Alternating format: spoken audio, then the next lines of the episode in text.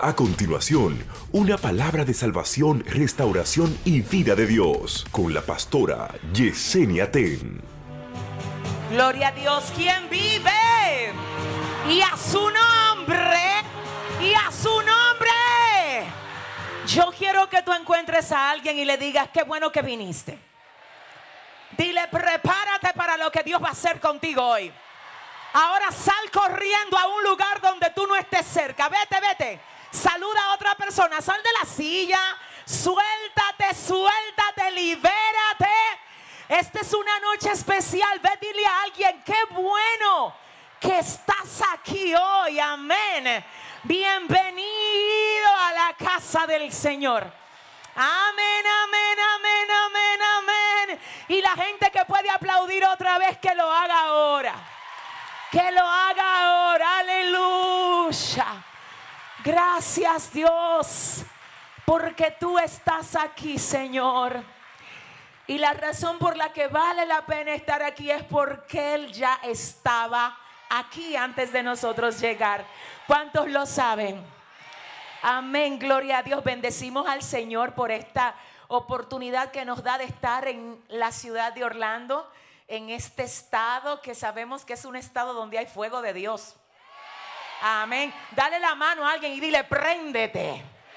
Dile, mira, préndete en llamas. Espera el año 2019 en llamas, en fuego. Para que se queme lo seco. Para que todo lo que está débil se fortalezca. Para que todo lo que Dios ha dicho de ti tú lo veas. Préndete, préndete. Amén.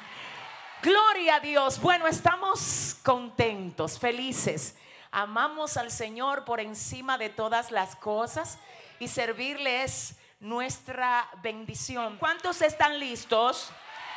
Amén. Entonces yo te invito a que te pongas de pie. Yo vengo segura que esta palabra Dios me la dio para ti en esta noche.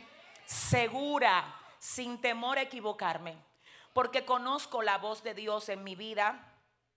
Sé cuando Él me habla y sé que fue el que me dijo que compartiera esto contigo. Y para esto quiero que vayas al libro de Segunda de Reyes, capítulo 5. Los versos 1 al verso 3. Cuando lo tengas, por favor, di amén.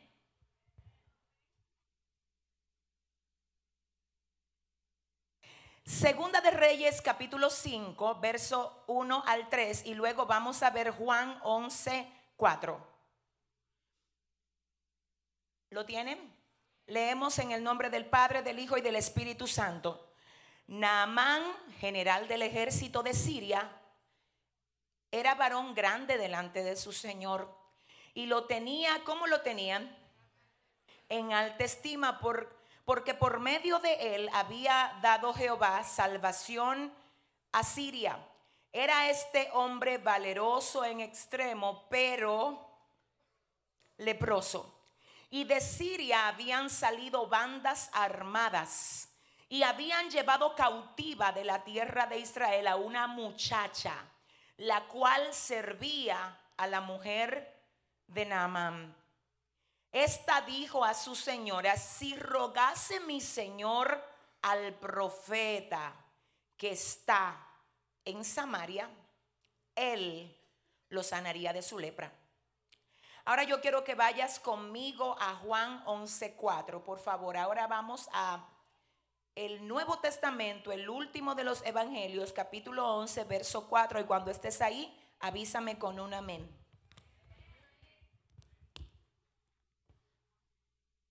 Juan 11:4 dice, oyéndolo Jesús dijo, esta enfermedad no es para muerte sino para la gloria de Dios, para que el Hijo de Dios sea glorificado por ella. Vamos a leerlo otra vez. Oyéndolo Jesús dijo, esta enfermedad no es para muerte, sino para la gloria de Dios, para que el Hijo de Dios sea glorificado por ella. Padre, gracias por tu palabra. Señor, tu palabra es vida, tu palabra levanta, liberta, sana, restaura. Fortalece, Padre, convence de pecado. Tu palabra alinea lo que tiene que ser alineado, Dios, y llena lo que tiene que ser llenado. Haz lo que quieras aquí, porque este es tu lugar, Señor. La tierra está llena de tu gloria. Oh Padre, tú eres absolutamente soberano y haces lo que quieres, como quieres, con quien quieres. Y nadie te puede decir qué haces. Padre, ay, pero hoy queremos, Dios mío, aleluya, que sea esa la soberanía que se manifieste aquí la que nadie pueda cuestionar, sino que tú hagas como tú quieras aquí, Padre. Que te muevas como deseas hacerlo, Dios. Ven, sacude este lugar. Ven, satura esta casa. Ven, bombardea con tu gloria cada espacio de este lugar. Oh Dios mío, que ninguno de los que llegó aquí se vaya igual. Glorifícate, mi Padre.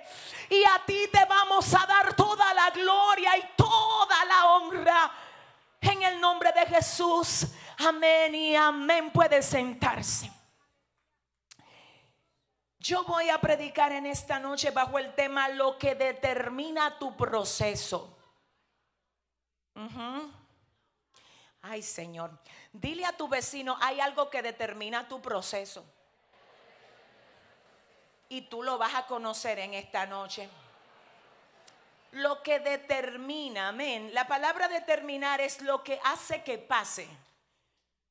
La razón por la que pasa, lo que lo determina. ¿Por qué me pasa lo que me pasa? ¿Cuál es la causa? ¿Cuál es la razón? Yo no lo entiendo, no me gusta. Si dependiera de mí, yo no lo pasara hay una realidad que quizás ya tú la has notado. Y es que Dios no te tiene que consultar a ti para ponerte a pasar lo que Él permite que tú pases. Él no te consulta ni se sienta contigo en una junta a ver si tú le firmas. Él no necesita tu firma. Él cuando decide y determina permitir cosas, Él sencillamente lo permite basándose en su conocimiento acerca de su producto, que eres tú y soy yo. Porque siempre, siempre el productor conoce al producto mucho más de lo que el producto se conoce. En otras palabras, Dios te conoce muchísimo más a ti que lo que tú te conoces. Hay cosas de ti que tú no sabes que Dios las sabe. Hay cosas de ti que tú crees que tú no puedes, que Dios sabe que tú sí puedes. ¿Alguien está aquí que lo entienda? Así es que yo voy a predicar en esta noche bajo el tema lo que determina tu proceso, pero hay algo acá, hay otra realidad, y es que pareciera, pareciera como que algunas personas tuvieran en términos humanos derecho a preguntarse, pero ¿por qué a mí me pasan todas estas cosas y a fulano no? ¿O por qué fulano lo pasó y ya lo superó y yo sigo aquí? ¿Y por qué Dios ya le resolvió tal situación a aquel y a mí todavía no me no me la ha resuelto? ¿Cuántos se han preguntado eso alguna vez aquí? Dígame. Todo esto es parte de lo que hoy, después de tú escuchar esta palabra, tú vas a poder comprender y vas a poder entender. Fíjate, en la Biblia vemos diferentes cuadros de procesos de hombres y mujeres que fueron procesados. Amén. Y vemos que una realidad difiere de otra realidad. Que un proceso no es igual al otro proceso, sino que a cada uno Dios le permitía cosas que de algún modo contribuían con el trabajo, con la obra de arte que él pensaba o pensó llevar a cabo en cada uno de estos personajes. Amén. Antes de entrar en esto, yo quiero solo que tú me oigas con mucha atención. Hay una muy clara y establecida diferencia entre lo que es un proceso y lo que es una guerra. La gente está confundiendo guerra con proceso. Y a veces se frustran porque comienzan a reprender el proceso y el proceso no se reprende, se pasa. No sé con quién. El proceso tú no lo puedes echar fuera. Te ato y te reprendo proceso en el nombre de Jesús. Te vas a cansar de eso y Él se va a quedar ahí mismo. Porque Él no se va con reprensiones. Él te suelta cuando tú lo superas. El proceso no se reprende, se pasa. ¿Habrá alguien que lo entienda? Ahora bien, el proceso es una prueba, ay Dios mío, programada por el Señor, permitida por Él para formarte a ti y para sacar de ti lo que Él quiere sacar de ti. La guerra es un ataque. Es un golpe de las tinieblas. Que hace algunos días yo dije y vuelvo y digo por la palabra porque no hablo por hablar. Todo lo que digo está basado en la palabra. Aún los golpes y los ataques que vienen del enemigo tienen que ser permitidos por Dios. Porque si tú me dices a mí que no, que Dios no lo permite, entonces tú me estás diciendo que el diablo hace lo que le dé la gana. Y no es verdad. Y menos con uno que ha sido lavado con sangre. El diablo no charreta mal ahí. Él no puede andar tocando lo ajeno así. Eso es si le dan permiso. Y si le dan permiso, tiene que someterse al límite que le hayan puesto. ¿Habrá alguien aquí que entienda esto? En la mañana de hoy tocábamos algo acerca de Job. Y decíamos de cómo cuando Dios le habla a Satanás y le dice, ¿no has considerado a mi siervo Job, varón justo, recto, temeroso de mí, apartado del mal? Uy, Satanás se queda claro, pero ¿cómo no te va a servir si tú le has bendecido y le has dado bendición a todo lo que él tiene? Pero tócalo ahora para que tú veas si no blasfema en tu misma presencia. Y el Señor le dice, ok, toca lo que tiene. Y él dice, ¿cómo si tú le pusiste un cerco? ¿Cómo yo traspaso el cerco? Mi pregunta es, ¿cómo el diablo sabía que Job tenía un cerco? Parece que por más de una vez él había tratado de entrar y se chocaba contra el cerco. Aquí hay gente que tienen que darle gracias a Dios no solamente por lo que ellos saben, sino por lo que tú no sabes que Dios te ha librado cuando el diablo ha tenido que chocar con el cerco. Cuando ha querido destruir tus hijos, pero se ha chocado con el cerco cuando ha tratado de sacarte del medio, pero, ay Dios mío, se ha chocado con el cerco. Dile al que te queda al lado, Dios me tiene cercado.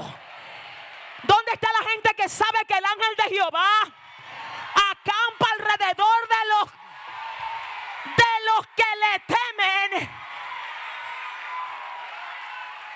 y los defiende? ¿Sabes algo? En una ocasión nos tocaba pastorear en una iglesia de Sabana Perdida en República Dominicana. Así mismo, ay, ay, ay. Hicimos una vigilia un día viernes hasta la medianoche y había una jovencita que vivía en Los Minas y para cruzar de Sabana a Los Minas hay que pasar por un puente.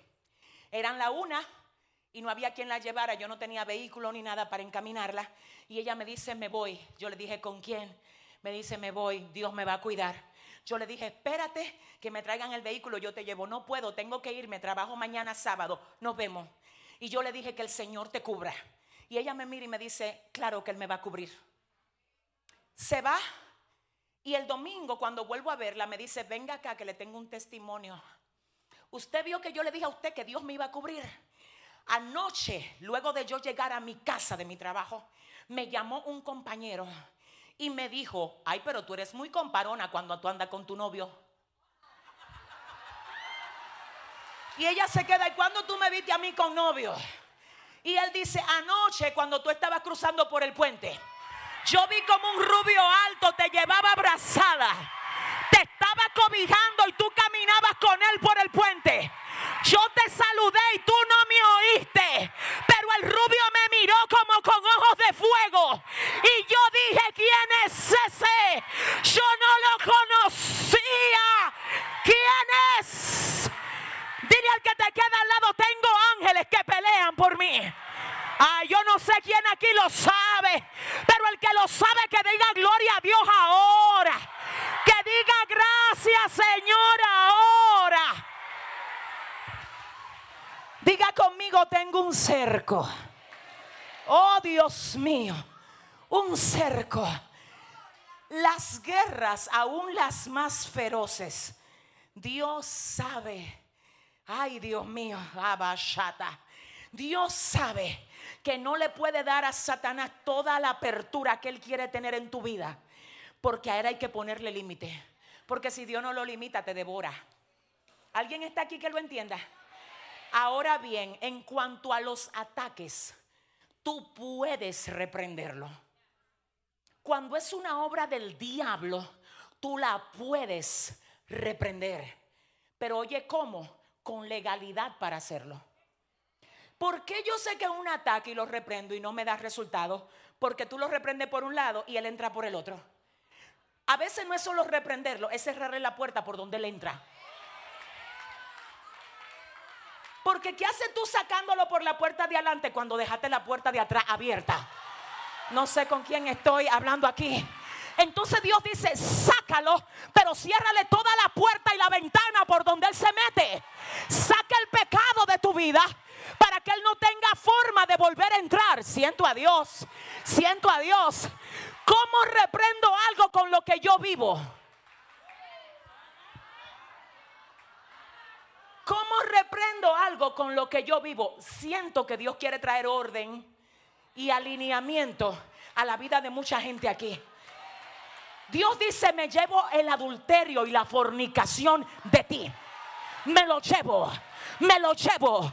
Porque nunca vas a poder fluir con toda autoridad en lo que yo te marqué mientras estés jugando con el pecado. Hay alguien aquí que tiene que decirle a su vecino, sácalo y ciérrale la puerta. Dale un aplauso fuerte. Fuerte a Dios. Fuerte a Dios.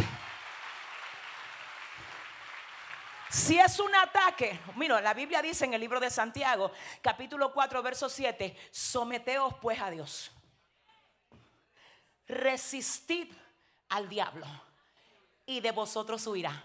La gente nada más dice, resistid al diablo y de vosotros huirá. Dame el otro pedazo, mi amor, ven. Someteos pues a Dios. ¿Por qué tú no me hablas de eso? Cuando tú te sometes a Dios, tú te ubicas en una posición donde le pisa la cabeza al diablo. Someterte a Dios hace que a ti te respeten en el infierno. Someterte a Dios es decirle al diablo, tú no juegas conmigo.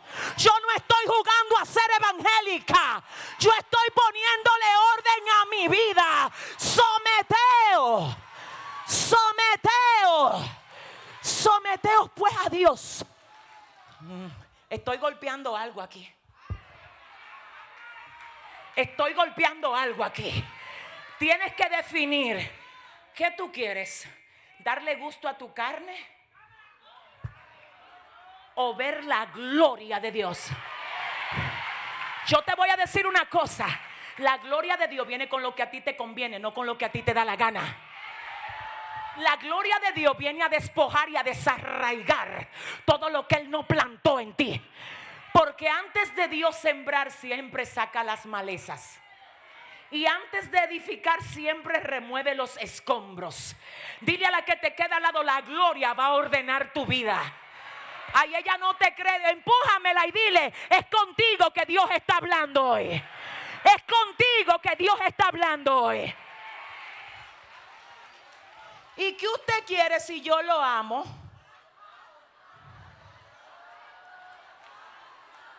Cásate. Cásate.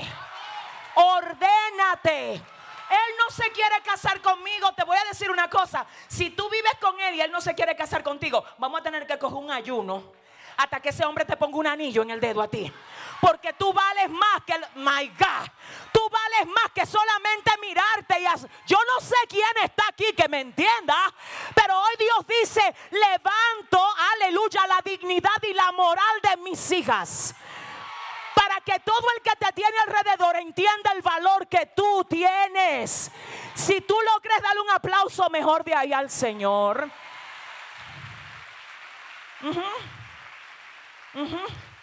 Pero algunas, yo sé que algunas no van a decir amén. Esto aquí se va a meter esto fuerte.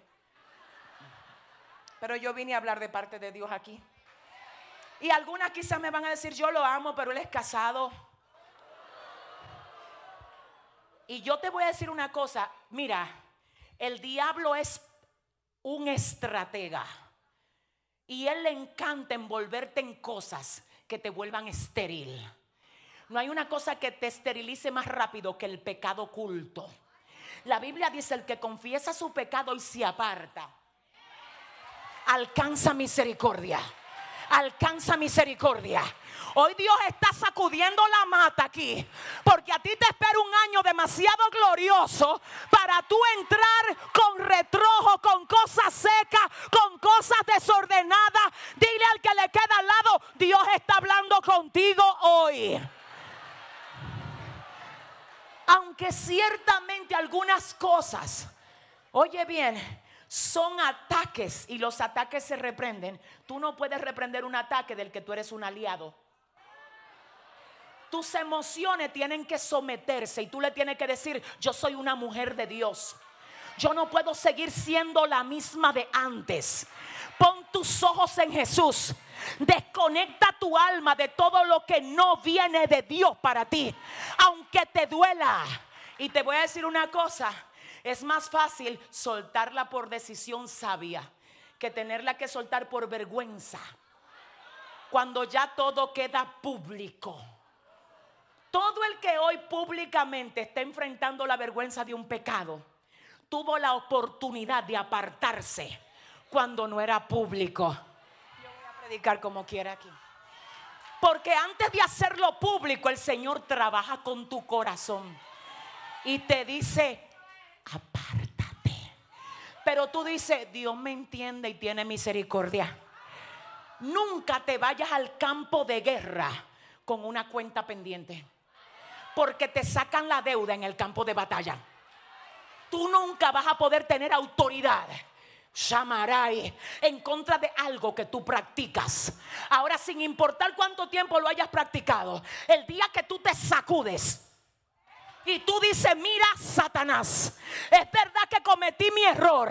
Mira, es verdad que caí en tu trampa. Pero hoy yo me levanto. Pero hoy yo vuelvo a tomar mi lugar. Pero hoy yo me sacudo. Pero hoy comienzo a hacer lo que Dios espera que yo sea. ¿Dónde están las que entienden esto?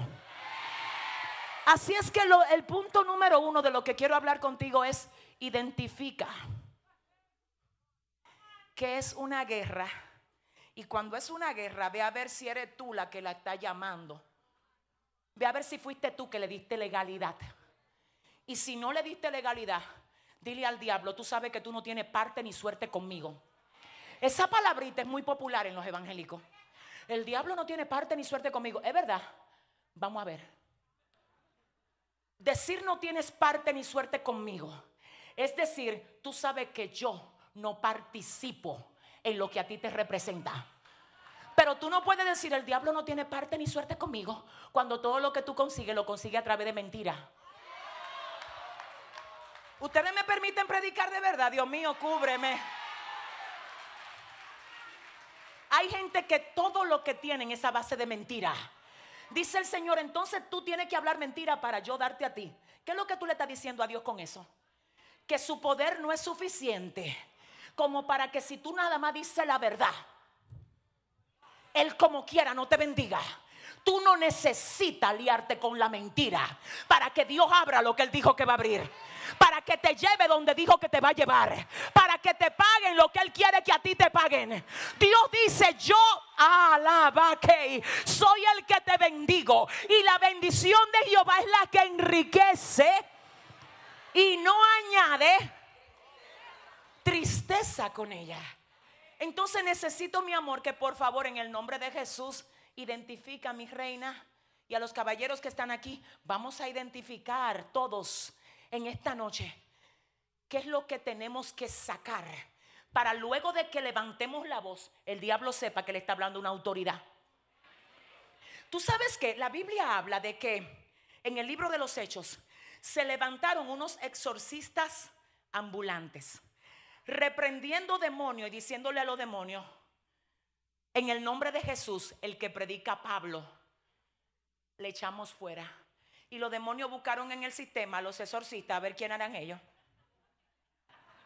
Y dijeron, espérate, a Pablo conocemos y sabemos quién es Jesús. ¿Y ustedes quiénes son? Así se pone el infierno cuando le habla a él de reprenderlo, una gente que no tiene autoridad porque practica el pecado. En el nombre de Jesús, ¿qué es lo que tú... A, Jesús conozco, pero contigo yo juego. A Jesús conozco, pero cada vez que yo quiero que tú digas una mala palabra, nada más te lo tengo que soplar en la boca. A Jesús conozco, pero tú te deja usar de mí cada vez que yo te quiero usar. Hay gente que tienen que ponerse bien violento aquí hoy. Y tienen que decirle a tres personas ahora mismo hasta hoy. Empuja, empuja a alguien y dile hasta hoy. Dile, hoy tomo mi lugar. Díselo. Dile, hoy me levanto como el instrumento que Dios espera que yo sea. Empújame a tres personas y dile, hasta hoy. Dios mío. Entonces no es lo mismo un proceso. ¿Por qué? Porque el proceso yo no lo puedo ¿qué? Reprender. La guerra sí la puedo reprender cuando es legal. Yo estoy legal, yo te saco. Ahora bien, ¿qué pasa? Escúchame. Esto se da mucho a nivel de familia. Escucha lo que te voy a decir. Ciertamente hay promesas que Dios le ha dado a nuestra casa. Pero la casa está compuesta por diferentes personas y la salvación es individual. Amén. A veces tú vas a ver cómo tú te pasas la vida orando por alguien y ayunando por alguien para que Dios haga algo con ese alguien. Vamos a orar y ayunar, mire, hasta lo último.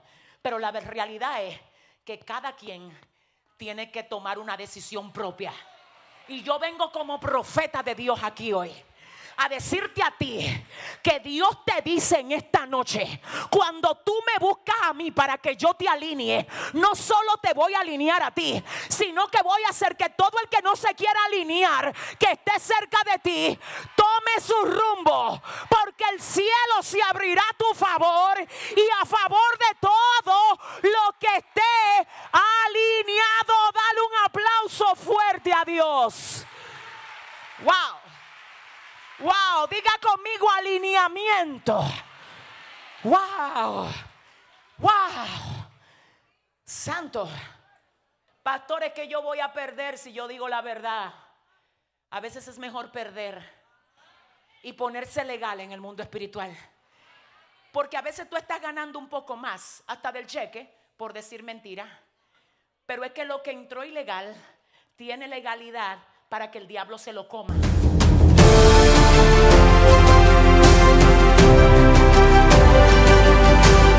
Sigue disfrutando de nuestra programación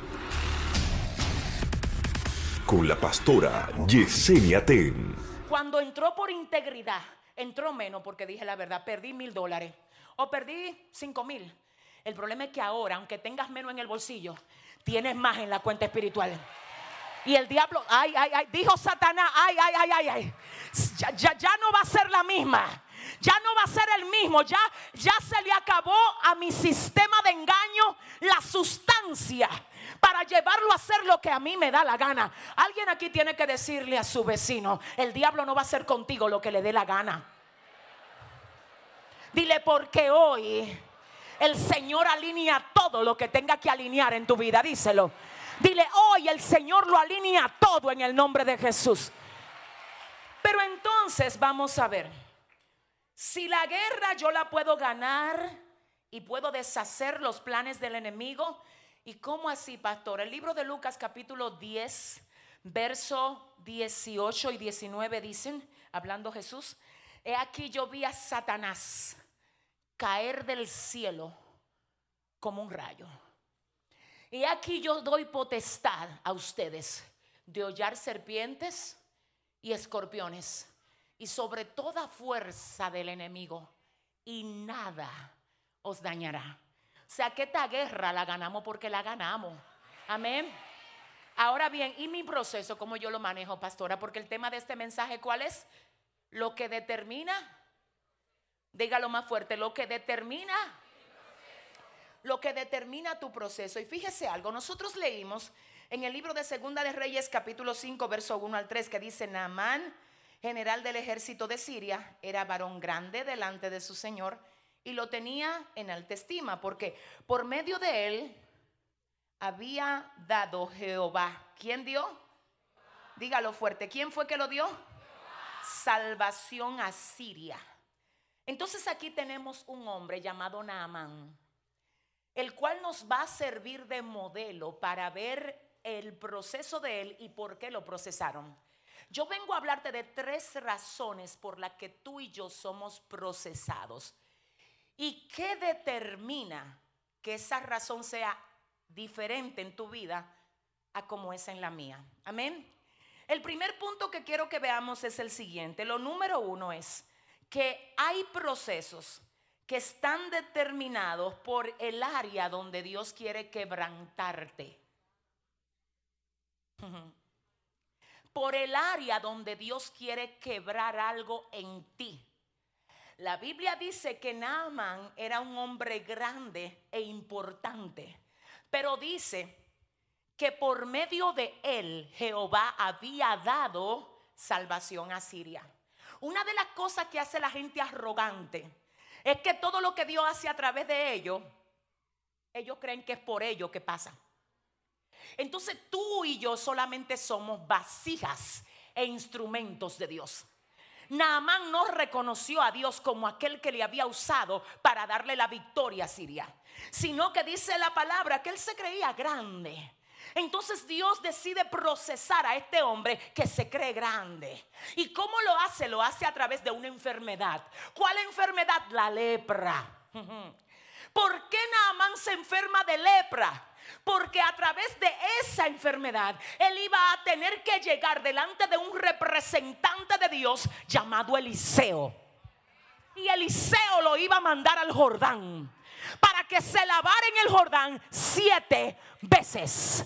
Pero él cuando Eliseo le dice, vete al Jordán y sumérgete siete veces, él dice, no, porque en el lugar donde yo vengo hay ríos mejores y tú sabes que hay gente, que para que entiendan la humildad, Dios la va a tener que bajar. I'm sorry. Pero hay cosas que tú pensaste que nunca ibas a tener que pasar. Y Dios porque te vio muy encumbrado allá arriba, te dijo, no me gusta tu arrogancia. No me gusta que te creas tan grande. Déjame yo tocar algo de ti que no viene por causa del diablo, viene por causa de mí para quitarte el orgullo.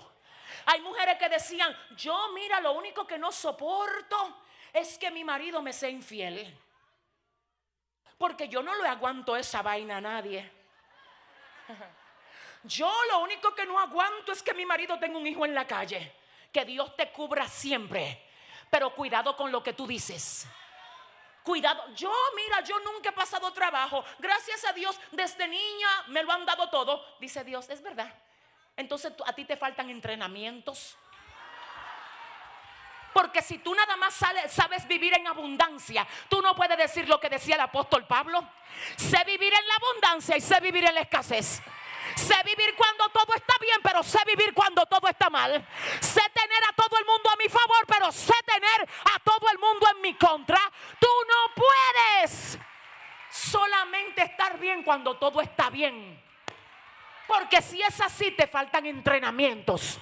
¿Con quién yo? Dios mío, ayúdame, Padre. Ayúdame, ayúdame. ¿Sabes lo que te dice Dios? Para que tú aprendas a pelear, te voy a llevar donde nadie quiere saber de ti donde nadie te aplaude. Donde tú no tienes gente que sean, mira Dios mío, que te amen como que tú eres su favorito. Gente que estaban demasiado acostumbradas que siempre le guardaran los asientos de adelante. Aquellos siempre tenían que estar aquí arriba en el púlpito. Ahora Dios lo tiene en un proceso que nadie le da una oportunidad que no lo sientan adelante, te tienen allá atrás. Y eso se le mete una, una, rebeldía. Que el pastor, que en esa iglesia que no me dan, no es el pastor, es Dios para que tú aprendas que tú no solamente puedes estar aquí adorándolo, sino que tú lo puedes adorar cuando nadie te oye, cuando nadie te ve, porque tu alabanza no es para el hombre, es para Dios. ¿Habrá alguien aquí que lo crea? Oh Dios, ten cuidado, ten cuidado porque es que la vida da mucho giro. Y yo sé que tenemos promesa de ir de gloria en gloria, de victoria en victoria, pero tú tienes que estarte manso y decir yo espero bendición, pero estoy listo para lo que sea. Deja la arrogancia. Porque como predicábamos en la mañana, a veces venimos al Señor, pero venimos con una mezcla de la mujer vieja y de la nueva. Y la vieja como que se le sale un poco a veces y como que se le revela un poco y deja la nueva debajo. Y cuando tú ves mujeres que dicen, yo no uso eso. Ay, mira mi reina, ten cuidado con lo que tú dices. Es más, ten cuidado con el proceso que está pasando la persona que tú tienes cerca y tú creerte que tú estás muy ajeno y que a ti no te puede pasar lo mismo. Trátalo bien y considéralo como si fueras tú. Porque te estoy diciendo, Dios mío, que el área donde Dios quiere quebrarte es el área donde tú eres procesado. Quizás, oye esto, quizás antes de Naamán ser leproso, él miraba a un leproso y lo miraba de lejos, porque él era grande. Entonces Dios dijo, ¿tú sabes qué? Prepárate porque lo más importante que tú tienes es el depósito que Dios puso dentro de ti. No es el carro que tú tienes, porque eso el banco lo puede tomar en cualquier momento. No es la casa que tú tienes. No es el sueldo que te gana. No es hablar inglés y español. No es nada de lo que tú posees. Tú naciste sin nada de eso. Pero tú naciste con el depósito de gloria que Dios te puso adentro. Y eso es lo que Él está perfilando dentro de ti. Cuando yo me convertí era modelo. Todas mis ropas estaban sumamente combinadas. Yo andaba demasiado vanidosa, demasiado. Y Dios dijo, ven acá, mija. Vamos a bajarte. Porque todo lo tuyo, di que combinado y qué sé yo qué. Me fui desde Long Island a República Dominicana, a un barrio que se llama Vista al Valle, en San Francisco de Macorís. Y allá comencé a ver cómo las hermanas casi no tenían ropa. Y yo dije, no, yo tengo que resolver esto. Y comencé a dar toda mi ropa que yo llevé. Y yo fui la que me quedé sin ropa. Resulta que al final me quedaron dos blusas, una de ramo, una de cuadro y una falda. Y yo no me acordé que allá no estaba el mall. Se me olvidó que ya yo no ganaba dólares. Entonces yo dije, oh padre, ahora sí es verdad, no tengo ropa. ¿Y qué voy a hacer? Comienzo a ver las posibilidades y lo único que tengo posiblemente alcanzable es una tienda que aquí ustedes la conocen como tienda elegantemente llamada Salvation Army. Pero allá eran la trapera. Entonces aquí están organizadas en percha, allá están todas tiradas en una loma, en una rumba. Y yo, como pasaba por Salvation Army, la veía todo muy organizado, yo llegué a esa trapera y dije con toda mi ¿dónde están los departamentos? Dile a la que te queda al lado, mírame el favor. ¿Dónde están los departamentos? Pero, ¿sabe lo que me dijo a mí el encargado de la tienda? Emburújese ahí en esa loma para que usted encuentre lo que usted quiere y después pase y pague por allí. Y yo dije, ¿qué? No, pero alguien que me ayude. Aquí no hay nadie que ayude. Si usted quiere algo, usted lo busca. Y yo dije, ay Dios, y ustedes tenían que verme. Eso era de qué. Ahora, después de un tiempo, yo estaba como que esa loma era mía. Emburujá ahí. Porque llega un tiempo donde el proceso te cambia. Te cambia el orgullo, te cambia la arrogancia, te lo cambia. Dile al que te queda al lado, deja tu arrogancia. Y le voy a decir una cosa. Ustedes me van a decir, a usted no le da vergüenza contar eso para nada. Esa fue, eso fue una clase que a mí me dieron. Eso fue una materia llamada Proceso 011 en la Universidad de Dios. ¿Alguien está entendiendo? Hoy cuando Dios me bendice me puedo poner un zapato nuevo. Y cuando ando cerca de un Salvation Army, no se asombre si un día me tiro un selfie en Salvation Army. Porque es que cuando tú estás procesado, my God, siento a Dios. Tú sabes que lo más importante de ti, aleluya, no es lo que pasa por fuera, sino lo que Dios logra hacer contigo adentro. Cada vez que te pasa por un proceso, diga conmigo, número uno, el proceso determina el área en la que yo tengo que ser quebrantado. Si hay gente que le gusta demasiado que le ensalcen y la reconozcan, Dios la pasa por procesos donde son ignorados. Si hay gente que le gusta demasiado la vanidad, Dios como a mí la pasa por situaciones que quiebran esa, esa malicia. Hay mujeres que idolatran su cuerpo, su cinturita, su cabello. Conozco alguna que por tiempo se le caen todos los cabellos. ¿Sabe por qué? Porque es una idolatría con esos cabellos. Y dice Dios, es que tú estás demasiado idólatra. O sea, no idolatre cosas. Es que Dios te va a quebrar en el área donde tú tengas que ser. Wow, Dios mío, trabajado. Dios dice, lo que voy a entregar en ti no puede ser manejado por alguien que tenga una carga de orgullo tan fuerte. Si a ti todavía te hace como pesado pedir perdón, que le pesa la lengua para pedir perdón. Pedir perdón no es humillarse, es engrandecerse. Pedir perdón es demostrar que tú tienes grandeza. Pedir perdón es tomar la ofensa y lanzarla lejos, diciéndole a lo que pasó, tú no tienes poder para dañar lo que viene para mi vida. ¿Habrá alguien que lo entienda hoy aquí? El punto número dos te dije que eran tres. El punto número dos, ya vimos cómo a Naaman el Señor lo procesó con qué? Con una lepra, porque él se creía grande y no entendió que era Jehová que le había dado a él la victoria. Era Dios que se la había dado para Siria.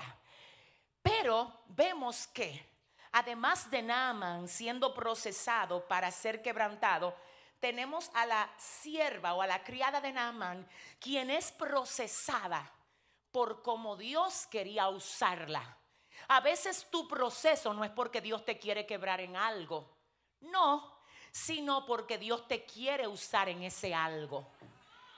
No hay nadie que tenga más autoridad para hablar de algo que aquel que lo vive. Tú te conviertes en la autoridad de aquello que tú vences. Hay áreas en las que tú eres una autoridad mucho más que yo. Por ejemplo, hay mujeres que Dios la levantó de un proceso de cáncer. Dios mío. No hay nadie con más autoridad que ella para ir donde la que está enferma de cáncer y decirle, mira, así como Dios hizo la obra en mí, Él la puede hacer en ti. Así como Dios se glorificó conmigo, se puede glorificar contigo. Te voy a decir una cosa, no desestimes tu proceso de hoy. Tú simplemente le llamas proceso. Dios le llama legalización para exhibirte. Y para que tú te le aparezca en el mismo territorio donde el diablo quiere hacer una fiesta. Y le diga, llegó una con autoridad para desalmarte el pari. ¿Habrá alguien aquí que lo entienda hoy?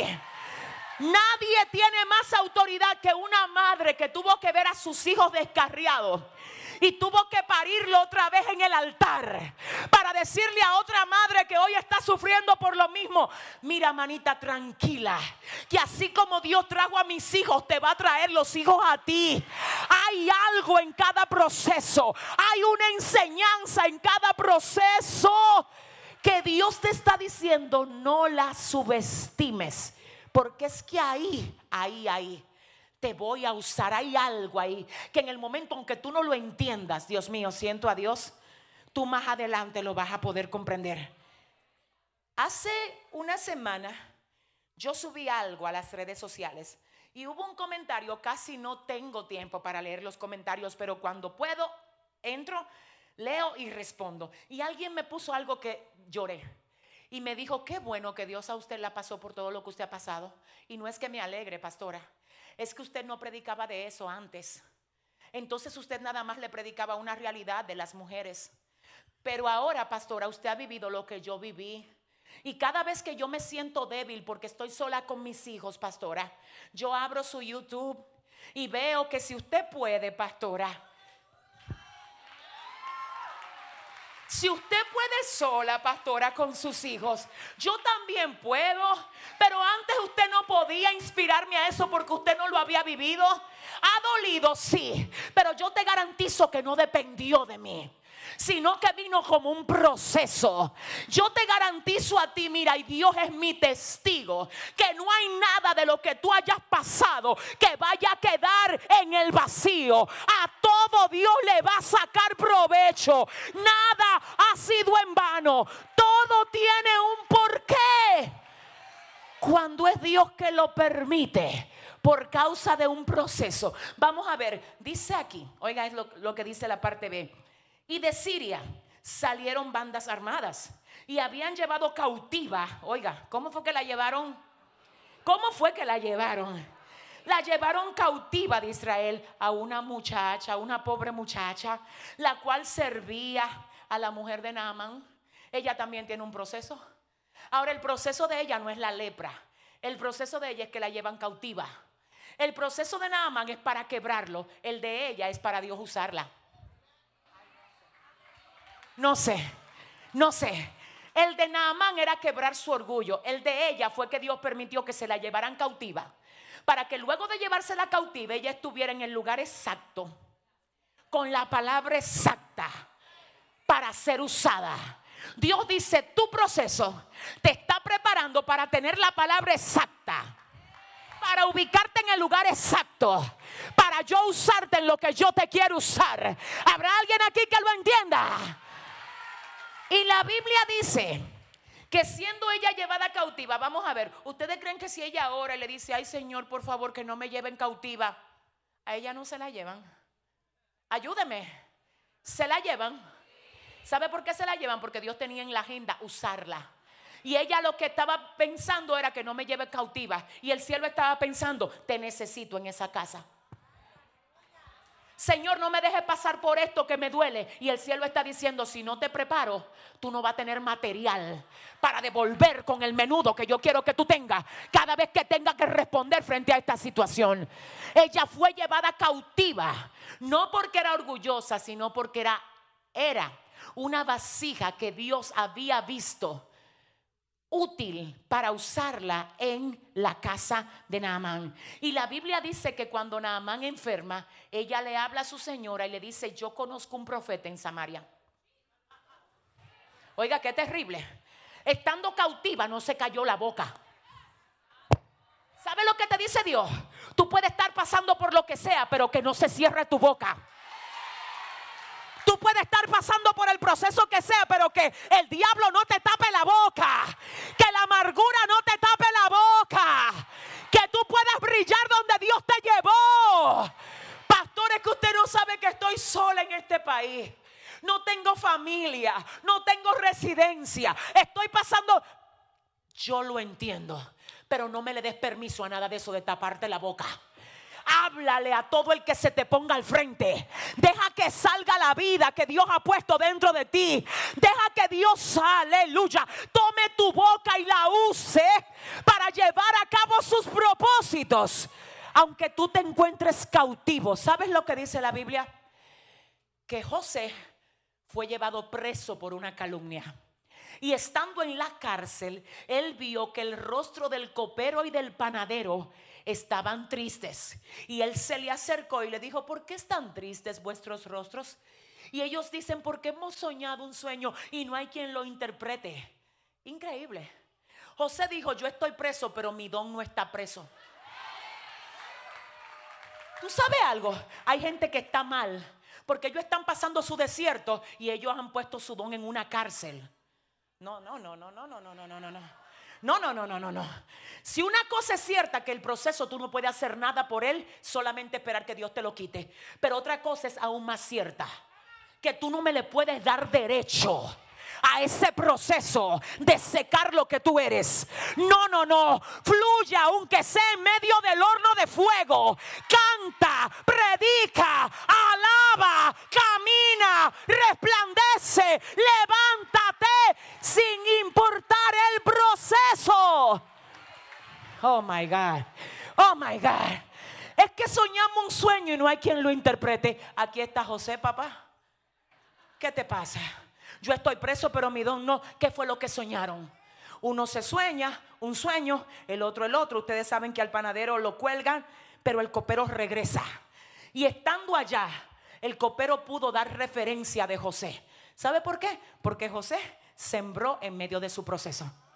Si José por estar amargado de que yo estoy aquí inocente, no se supone que yo esté aquí, no le voy a interpretar nada. El mismo que no se abre la puerta. Deja tu rebelión. A mí no me dan parte, entonces yo no me voy a involucrar en nada. Deja tu rebeldía. El pastor tiene un grupito, así es que cuando me necesiten yo no voy para allá. Dile a tu vecino, deja tu malicia.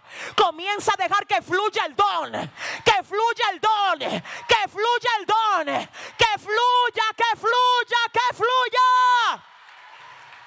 Que fluya.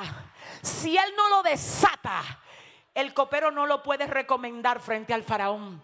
Y cuando lo recomendó, dice la palabra que a él lo mandaron a sacar de la cárcel apresuradamente. Pero volviendo al punto de esta muchachita, oiga bien, increíble. Era una creyente del Dios viviente, pero se la llevaron cautiva. ¿Y por qué Dios permite que a mí me pasen todas estas cosas? Porque necesita usar lo que a ti te pasa para sus propósitos. ¿Sabes lo que dice Dios? Es que el diablo tiene que saber que aunque quedaste con marcas, estás con marcas. Pero lo más peligroso para Satanás es una mujer marcada que todavía sigue peleando. Satanás respeta más a la gente que tienen cicatrices y tienen el machete en la mano que la que nunca han sido heridas de que Háblame de mujeres con cicatrices que se quedaron en el piso sangrando y ahí se pararon.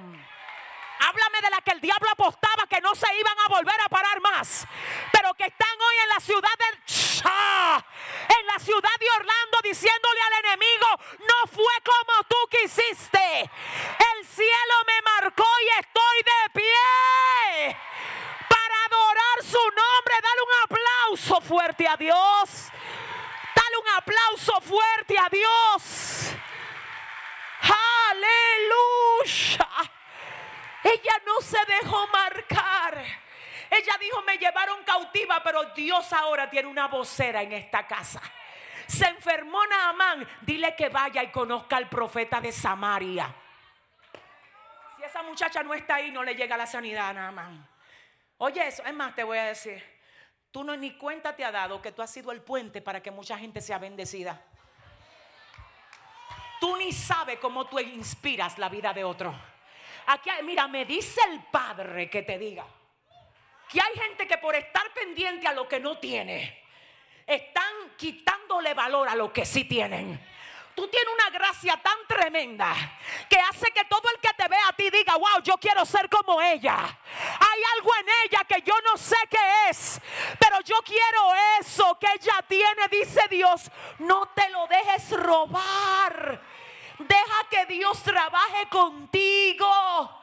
Porque mi punto número dos es que tú eres procesado en el área que Dios te quiere, en el área que Dios te quiere usar. Y el punto número tres, el punto final es este. Además de ser procesado en el área que Dios nos quiere quebrantar, en el área que Dios me quiere usar, lo tercero es que somos procesados en el área que Dios nos toma como modelo para glorificarse. No necesariamente porque quiere usarme, sino porque quiere mostrar. ¡Wow! Lo que Él tiene en la tierra. La Biblia dice en el libro de Mateo capítulo 4, hablando de Jesús, y fue llevado por el Espíritu al desierto para ser tentado por el diablo. Ayúdame Dios. Y fue llevado, llevado, ¿a dónde? Al desierto. ¿Para qué? Por el Espíritu. Pero yo no sabía Dicen mucho que el Espíritu Santo lleva gente al desierto. Sí, la lleva. Y no es el diablo que la lleva. Él no le conviene llevarte a un desierto a ti. Porque Él sabe que todo lo que Dios pasa por desierto sale más brillante de lo que era antes de entrar ahí. Él no le conviene. Tú me él no le conviene, él no le conviene. Entonces lo que me dice la palabra es que Jesús fue llevado por el Espíritu. ¿A dónde? ¿A dónde? Pero dice, ¿para qué? Dice, para ser tentado por el diablo. Ay, espérate, espérate, espérate. Y dice la palabra que cuando Jesús es tentado por el diablo, en cada una de las formas que él le tentó, el Señor le daba un jonrón a base llena. ¿Alguien está entendiendo? Entonces, ¿qué pasa? Lo que pasa ahí es que el cielo dice, el primer Adán lo engañaste con una frutica. Vamos a ver cómo te va con el postrer Adán. Siento a Dios aquí. Siento a Dios aquí. Oye lo que te dice el Padre y lo digo con toda autoridad. Hay cosas que tu familia no venció.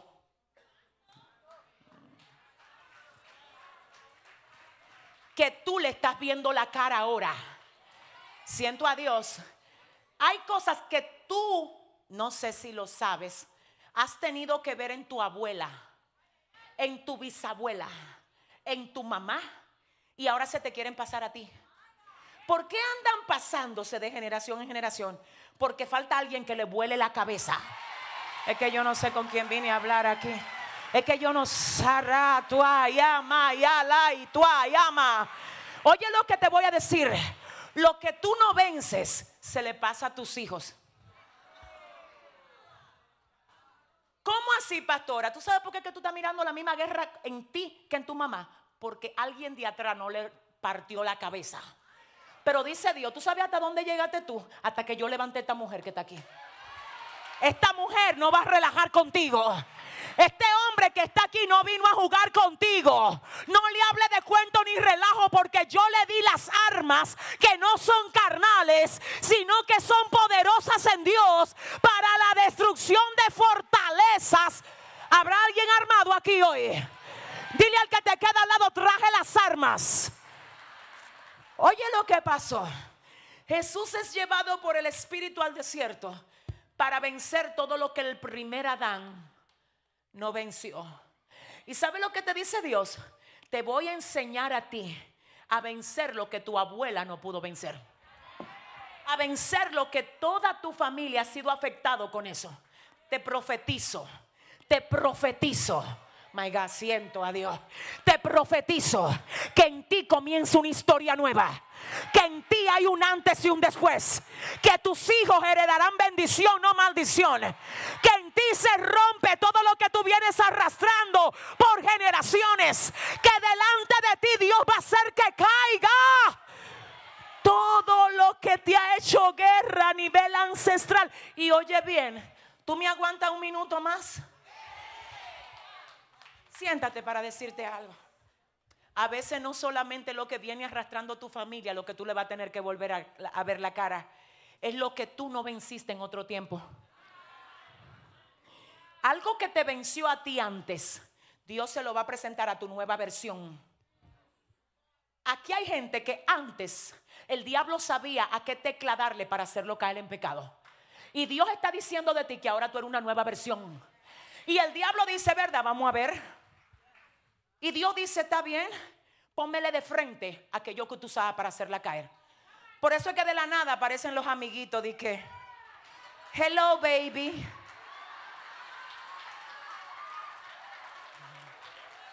Dile a la que te queda al lado, machete con eso. Díselo rápido, dile machete con eso. La amiga que tenía 10 años que no aparecía, que, pero mira, eso no es nada que salgamos de un pronto ahí a pasarla bien. Dile a tu vecina, te dije que machete con eso. Si no es de gloria, no me hables. Yo no quiero nada que no venga de Dios. Ay, ay, ayúdame, Jehová, ayúdame, espérate. Dile a la que te queda al lado, agárrate.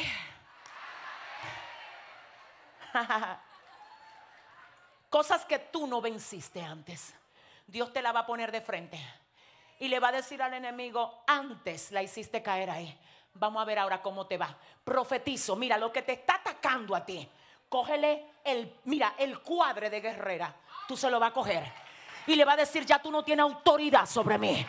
Ahora la que salgo venciendo aquí soy yo. Ahora que salgo venciendo soy yo. Tú no me vences otra vez. Yo estoy cubierta bajo la sangre de Cristo. Ahora yo no soy tu títere. Soy un instrumento de Dios. Escúchame bien. Escucha esto. Siento a Dios aquí. Siento a Dios aquí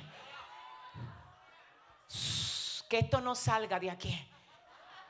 A que el diablo salga avergonzado. ¿Y cómo así? Cuando él ve que lo que antes no le daba resultado, ya tú lo superaste, va a volver con un poquito más de fuerza. Pero te garantizo que el enemigo no estuviera invirtiendo tanto en ti. Si es porque él no sabe que después que tú le pases ese proceso a Dios, lo tuyo, anda más. Lo tuyo, ay, pero siento que alguien está a punto de ver la gloria aquí. Siento que hay alguien que el diablo le ha querido desesperar aquí. Siento como que hay mujeres que no pueden mirar para los lados.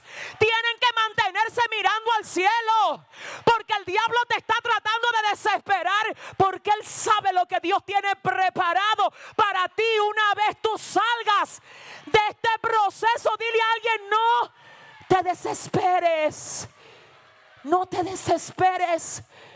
Satanás no va a invertir en alguien que él no sepa que después que sea procesado, wow, Dios mío, se le entregará algo mucho mayor a lo que aparentemente esa persona había perdido. Y oye lo que te voy a decir dice Dios, traigo una bendición tan grande sobre ti que va a hacer que se te olvide todo el dolor que has tenido que pasar en medio de tu proceso. Traigo una gloria mayor a la de antes sobre ti. No ha sido en vano nada de lo que has pasado. Hay una razón, hay una razón y es que te voy a poner a ti a vencer aquello que en un tiempo hizo que tú salieras vencida. El libro de Juan capítulo 11, verso 4 dice que cuando Lázaro, diga conmigo Lázaro, diga conmigo Lázaro. El nombre Lázaro, según el original, se traduce como el que Dios ama o el que Dios ayuda. Y la Biblia dice que su amigo, el amigo de Jesús Lázaro, estaba enfermo. Y que Marta le dice, si hubieses estado aquí mi hermano, no hubiera muerto. Y Jesús le responde diciendo, Marta, esta enfermedad no es.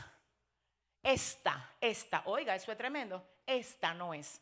O sea que hay algunas que sí son. Ay, no. Él dice, esta enfermedad no es para muerte. Esta. Porque aun si fuera para muerte, que la muerte glorifique a Dios. Porque Pablo decía, por lo cual estoy seguro que ni la muerte, ni la muerte, ni la vida ni ángeles, ni principados, ni potestades, ni lo presente, ni lo porvenir, ni lo alto, ni lo profundo, ni ninguna otra cosa creada me podrán separar del amor de Dios que es en Cristo Jesús, Señor nuestro. Cuando la muerte te puede separar del amor de Dios, ese amor está limitado. Por eso es que hay gente que muriendo dicen, Jehová, como quiera te adoro. Como quiera te alabo, como quiera te reconozco, como quiera te exalto. Pero el Señor hablando de la enfermedad de Lázaro dice, esta enfermedad no es para, sino para, para la gloria de Dios. Oiga, oiga qué fuerte. Esta no es para muerte, esta específicamente es para la gloria de Dios. Y ahí añade, dice, para que el Hijo de Dios sea glorificado por ella. Y si usted lee el capítulo 12 de Juan, dice, oiga lo que dice, que por causa de Lázaro haber resucitado, muchos creían en Jesús, porque vieron al que estaba muerto volver a la vida. Pero ¿cómo iba a volver a la vida si primero no se muere?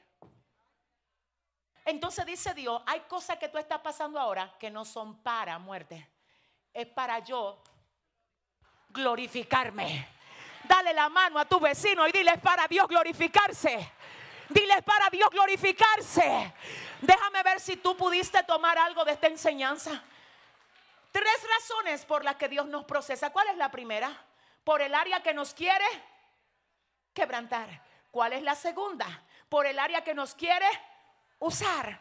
¿Cuál es la tercera? Por el área que quiere glorificarse. Yo quiero que tú te pongas de pie. Ponte de pie, ponte de pie, ponte de pie. Y levanta tu manita al cielo. Por favor, levántala. Cierra tus ojitos. Y di conmigo, Señor, sea cual sea la razón de mi proceso, yo lo recibo. Y te pido que me ayudes a pasarlo como tú quieres que yo lo pase.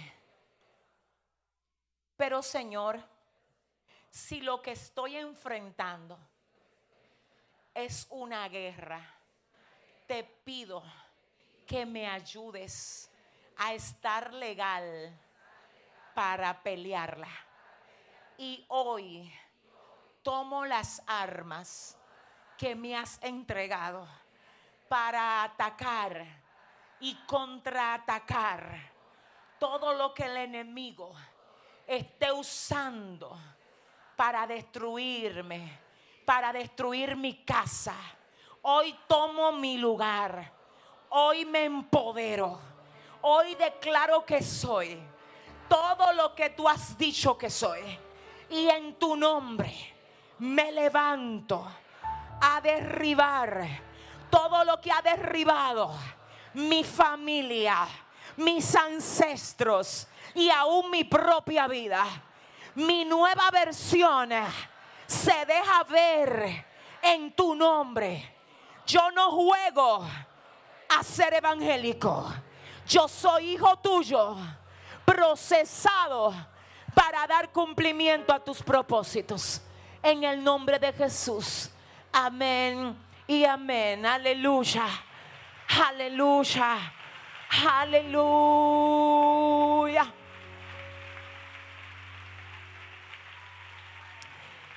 Yo quiero saber si hay una vida aquí que quiera al Señor como su Salvador.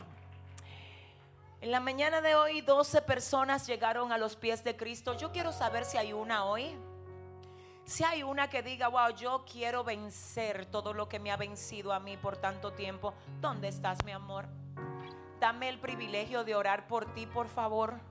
¿Será que pasas al altar ahora y dices, yo quiero a Jesús como mi dueño? ¿Será que hay alguien que diga, yo necesito ser libre? de esto que me ata debe de haber alguien porque el Espíritu Santo me lo dice. Y yo no tengo prisa cuando se viene a hacer el llamado, así es que yo voy a esperar. Ahí está la primera vida, la segunda, tercera, cuarta.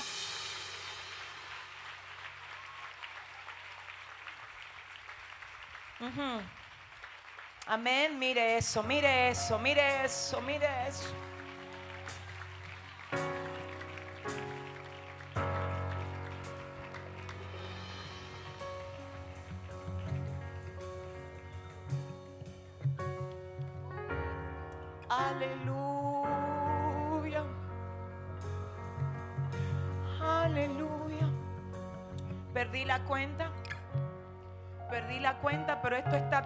Sigan pasando las almas. Sigan pasando las almas. Sigan pasando. De Dios es la gloria. Aleluya. De Dios es la gloria. Solamente por una vida valió la pena que esto se hiciera. Pero aquí no estamos viendo una, no, no, no, estamos viendo decenas en la mañana y ahora. Y yo siento que falta más personas en este altar. Ahí vienen, ahí vienen. Dios le bendiga. Oh, Espíritu de Dios. Sabes que el llamado no es solamente para las personas que quieran convertirse. Dame un segundito, por favor sino también para los que quieran reconciliarse. Habrá alguien que diga, yo quiero retornar a mi casa, de donde yo salí como hizo el hijo pródigo. Habrá alguien que diga, yo quiero volver a la casa de mi papá. ¿Dónde estás? Parece que estoy hablándole a alguien aquí ahora. Ahí está. Ahí está, siguen pasando las vidas. Qué tremendo es Dios. ¿Quién más lo quiere? Sigan pasando. El altar está abierto. Sigan pasando, sigan pasando. Sigan pasando, sigan pasando. Aleluya. Ahí viene otra persona más. Ahí viene otra persona más. Ahí vienen otras más. Ahí vienen dos más, Dios mío. Pero la iglesia que aplauda a Dios por esta victoria. Mire eso. Aleluya. Aleluya. Aleluya. Aleluya. Mi alma te bendice, Padre. Gloria a Dios. Parece que me falta alguien en el altar. Usted va a decir, ¿y cómo es que ella lo sabe? El Espíritu Santo me lo revela. Y a veces yo sé la guerra que tú tienes ahí en la silla. ¿Será que pasó? ¿Será que no pasó? Te desato hoy en el nombre del Señor para que pases con libertad aquí. A recibir lo que Dios quiere darte. A tomar tu posición de hijo. Ahí viene. Ahí viene. Dele el aplauso al Señor. Ahí viene. ¿Quién más lo quiere? ¿Quién más lo quiere? ¿Quién más lo quiere? ¿Dónde estás? Yo te espero. Yo te espero. Sal de tu asiento. Ven corriendo noche de salvación, noche de libertad, noche de gloria, noche de júbilo. Aleluya. ¿Quién más lo quiere? ¿Quién más? Yo quiero que por favor ahora toda la iglesia que está ahí cierre sus ojos, extienda sus manos hasta acá. Y yo quiero que todos los que pasaron a recibir al Señor como su dueño, como su rey, que repitan conmigo esta oración, Señor Jesús, en esta noche. Reconozco que te necesito. Te entrego mi vida. Haz de mí lo que quieras.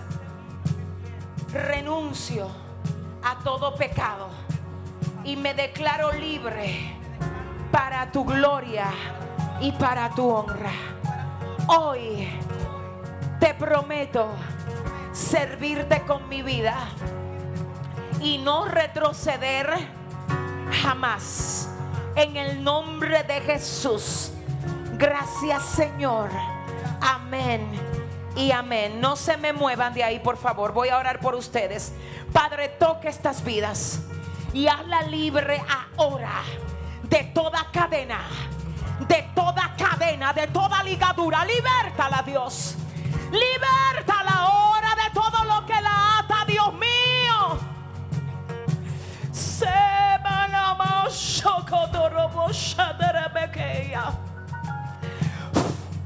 Sopla Espíritu Santo de Dios. Toca a esta mujer, Espíritu Santo. Llénala de ti. Ahora hazla libre, hazla libre, hazla libre, hazla libre, Dios mío. Tócala en el nombre de Jesús. Espíritu Santo, saca, saca lo que no te agrada, sácalo ahora, sácalo ahora, sácalo ahora, Dios mío. Libertale, Dios. Rompe las cadenas, Señor. Rebeso, cotorobos.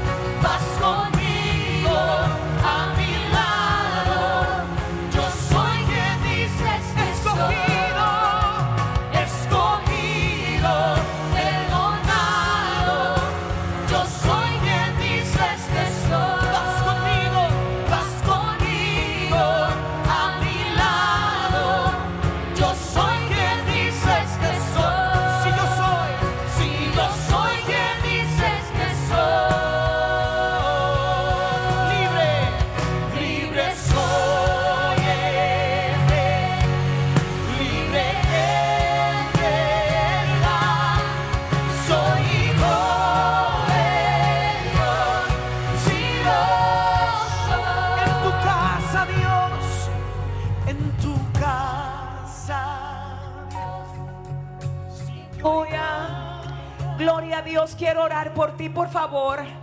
Yo sé que están anotando los nombres y contactos de las personas que se convierten. Y voy a dejar que ellos se muevan hasta donde le van a tomar la información. ¿Dónde está la persona? Ahí está el varón de Dios. Allí está la hermosa dama. Síganlo, por favor. Quiero orar por el pueblo ahora completo. Quiero que levantes tu mano, por favor. Sabemos que la hora ya ha avanzado un poquito y quizás no tengamos el tiempo de hacer la administración aquí delante, pero no necesitamos hacerlo así porque el Señor está ahí donde tú estás. Amén. Así es que yo quiero que, por favor, por favor, solo levantes tu manita y cierres tus ojitos. Necesito hacer esta oración por ti. Levanta tu mano, Padre, en el nombre de Jesús de Nazaret. Ahora yo oro, Dios, por cada vida que llegó aquí. Señor, yo sé que tú me dijiste que predicara esto. Y sé que es una palabra dura y difícil, Dios. Pero igualmente sé que trae medicina al alma. Que trae orden y trae alineamiento. Te pido para que esta palabra haya caído en buena tierra donde pueda germinar.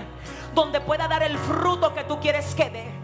Oro, Padre, para que todo el que estaba desalineado aquí se ordene. Oro, Padre, para que a partir de este día se rompa todo diseño de engaño, de mentira, de adulterio, de fornicaciones. Todo lo que contamina tu iglesia, Padre, quiebralo hoy. Santifica, santifica, santifica tu casa. Santifica tus hijos, Dios. Oh Padre, oh Padre amado, toma el control de cada uno de ellos. Llévate la ambivalencia, el doble ánimo. Llévate todo lo que enferma y daña a tus hijos. Padre, procesanos. Pero toda guerra haznos legal para poder ganarla. Oh, en el nombre poderoso de Jesús. Estamos en tus manos. Y a ti, Señor, te damos la gloria por todo lo que tú has hecho en esta noche. Bendigo tu nombre por la vida de cada uno de los que llegaron aquí. Y declaro que a partir de este día ya no serán igual. En el nombre que es sobre todo nombre. En el nombre poderoso de Jesús. Amén y amén. Dios te bendiga. Para oración, llámenos al 809-508-7788. Ministerio Internacional. Soplo de Vida.